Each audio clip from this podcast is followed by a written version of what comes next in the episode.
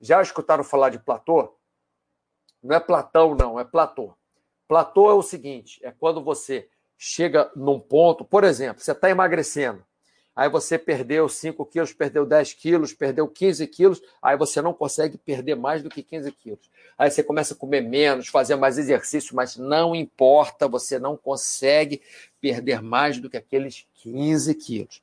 Platô na musculação seria o contrário, você aumenta o peso, né? não o peso do seu corpo é, o seu peso. Você vai lá, faz o supino, como eu falei, com 30 quilos, aí depois de não sei quantos meses está com 30 e poucos quilos, daqui a pouco 40 quilos, daqui a pouco você chega o supino 50 quilos, aí você não consegue, passa seis meses, um ano, dois anos, você não consegue levantar mais do que 50 quilos. Então, uma das razões para você não aumentar peso muito rápido, além da lesão, que eu acho mais importante, é que você chega no platô mais cedo, nesse platô.